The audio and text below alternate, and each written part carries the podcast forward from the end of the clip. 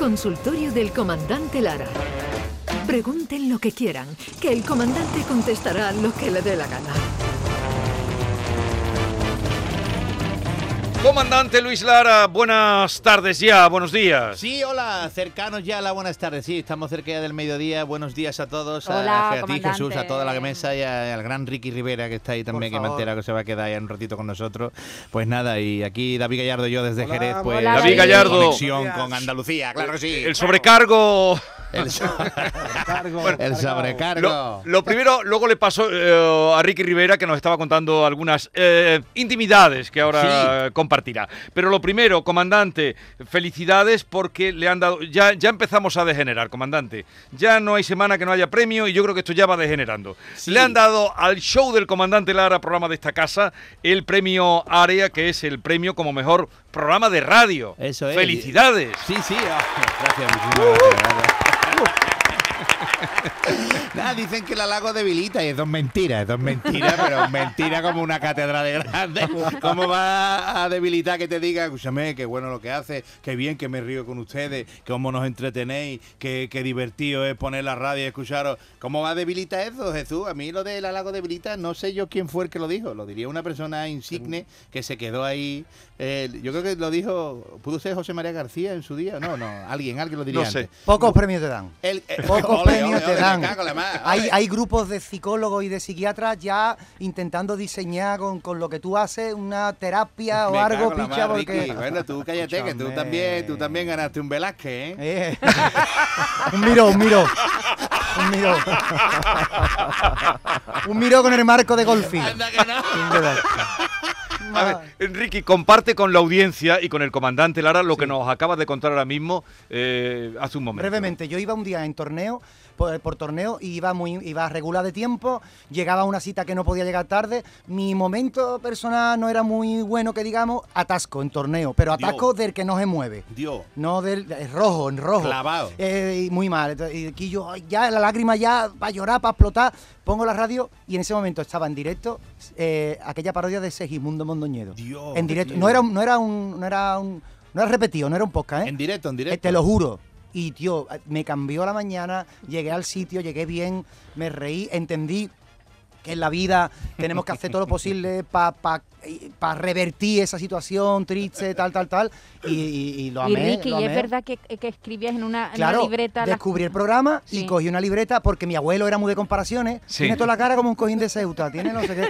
Y yo me escribía, me escribía, está más fuerte que la radio un sordo, está más fuerte que las No, tortillas vaya, a lo mejor te lo juro, tengo, ah, por ahí que tiene que estar. No, no, soy muy fan. bueno, qué fan. Qué bueno, sí. ¿Qué, qué- qué- qué- qué momentos más bonitos de la radio eh, el pelotazo en, en Joder. Canal Sur? Qué bonito. sí, qué, qué- qué- qué- qué años, qué años liándola todas las noches y luego siguió también en otras cadenas con la misma historia. Sí, pero Yuyu, fíjate- compañía, yo, eh, bienvenido Cena, yo, pero, pero vamos, qué, qué- qué alegría, cómo nos divertíamos y, y cómo notábamos que la gente se divertía con nosotros. No, que no, es lo y- importante. pero cómo cala lo que acaba de contar. Eh, usted, comandante, no se imagina a la gente que, que lo que decía Ricky, le ha salvado del psicólogo, le ha ahorrado psicólogo. Claro.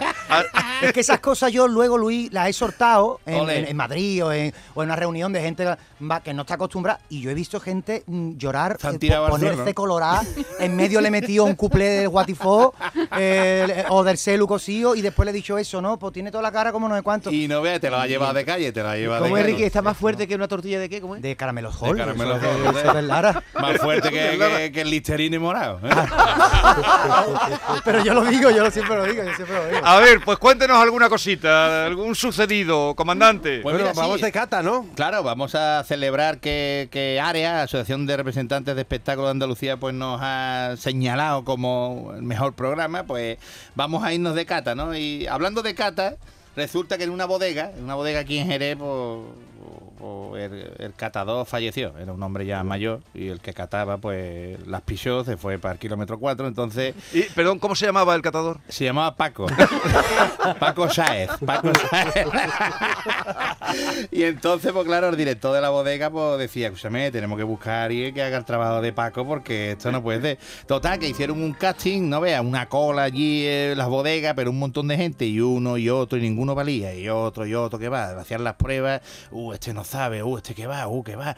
Total, el último de la fila, el último de la fila que estaba allí, mira, uno que no vea, uno que cogía unos cologones muy gordos, este, este se pedía una tartar whisky sin tarta y sin Coca-Cola, este no vea, este, este, este, este cogía unos cologones muy gordos, este bebía un cubata en la calavera muerto, entonces, pues este ya era el que estaba, entonces el director lo vio y di- dijo, bueno, venga, vamos a probar este, pero bueno, este hay que quitárselo de en medio como sea, porque con esta hechura, este hombre cómo va a hacer catado de nuestra bodega. Total, que lo metieron para adentro, ya me dijeron, venga, a ver, caballero, comienza la cata. Y le dieron una copita, le pegó un buche y dice, esto es un mojate. Esto de tres años tiene. Digo, la han hecho con, con una uva de, la parte norte de Jerez, ¿no? Eh, la han madurado en un barril de- de- de roble. Y escúchame, de baja calidad pero aceptable. Toda ir al directo allí flipando, me cago en la maca, la clavado, verga, yo, me cago en la maca, correcto.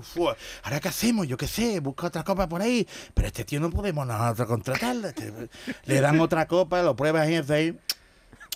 Escúchame, esto es un palo cortado, magnífico, ¿eh? 12 años tiene, ¿no? Madurado en barril de, de, de roble americano, ¿eh? A, a 8 grados de temperatura. Y le falta a un par de años más para para que alcance su máxima calidad, pero genial.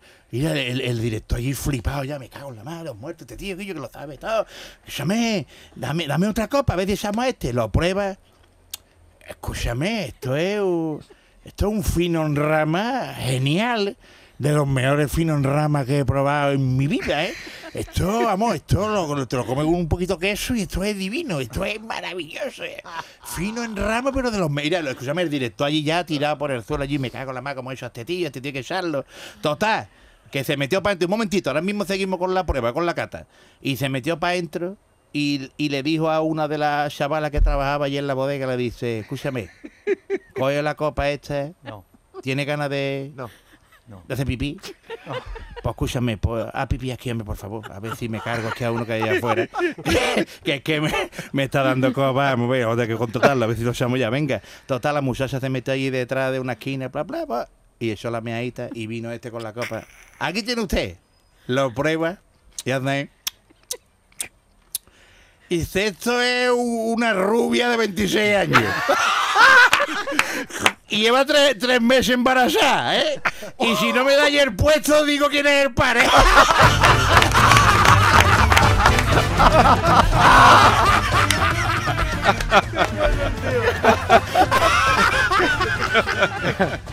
Era una máquina. Paco. Paco fue el que me hizo. Vamos, se llamaba Paco también, el, el. Qué bueno, qué bueno. Una rubia de 26 años. Al carajo la orfidad, ¿eh? Ah, no, no, totalmente. La gente tirando los orfidales por los balcones. Oye, Luisito, clases de sexo. ¿A qué edad crees tú que hay que se puede hablar de sexo con los hijos? Uf, eso es complicado. Yo no, no he tenido el placer de, de- de ser padre, pero no sé yo, ¿eh? No sé yo a qué edad se le puede meter mano a eso. 12. ¿Vosotros hay algún padre ahí en la mesa? Bueno, aquí tenemos Sí, a David aquí Guerra, pero- tenemos padres, Sí, sí, yo soy somos padre. padres. David, todos somos hablar padres. del tema con los niños, como lo veis ustedes, o cuando, cuando se puede decir, escúchame niño, que esto hay que tener cuidado por aquí, cuidado que esto se hace aquí, pon, pon, ¿eh? ¿Cómo se hace esto? Pues ¿Cómo dicen que con 13 años por ahí o 14 empiezan ya las relaciones sexuales, así que a esa edad habría que ya que empezar a hablar, Vamos, ¿no, como, comandante? como tenga iPhone e internet, niño Uf, con, con entera 10 de todo, años, se se entera de entera. todo. Cuando tú vayas a contarle ya- Y con las letras de reggaetón, todo, con las de reggaetón, no veas. No veas el TikTok y el twerking. Te compra un, un- un CD de reggaetón y no veas niño cómo se entera de todo. Mira, niña, te voy a decir cómo lo hacen los niños. Y la niña te hace twerking y dice tú, vale, ya está. Uh, uh, uh, ya está. Pues mira, pues precisamente Ricky y compañía, eh, la mujer que le dijo a su marido, escúchame, Paco, eh, el niño cumplió ya 14 años, 14 tenía este Maite, y, creo que, que debería hablarle de, de hombre a hombre y contarle las cosas de la vida ya, ¿no? Lo, lo que hace la vaquita y el toro, la abejita y el abejito, el conejito y la conejita. y dice ella, y dice el Mario, venga, vale, perfecto. Y total, que fue a buscar a su hijo y le dice, niño, siéntate. Un momentito, que te quiero hablar de una cosa. Vamos a ver. Tú y yo vamos a tener una conversación de hombre a hombre, ¿eh? Escúchame, vamos a ver. Te está hablando tu padre. Niño, ¿tú te acuerdas del año pasado cuando estábamos en el caballo montado? Íbamos nosotros por al lado del río y nos encontramos allí a dos muchachas que se estaban bañando. Y al final nos fuimos atrás de un árbol. Y no veas la que liamos con las muchachas. Y dice, pues bien, tu madre quiere que sepa que, que eso también lo hacen las vaquitas, los conejitos y las abejitas.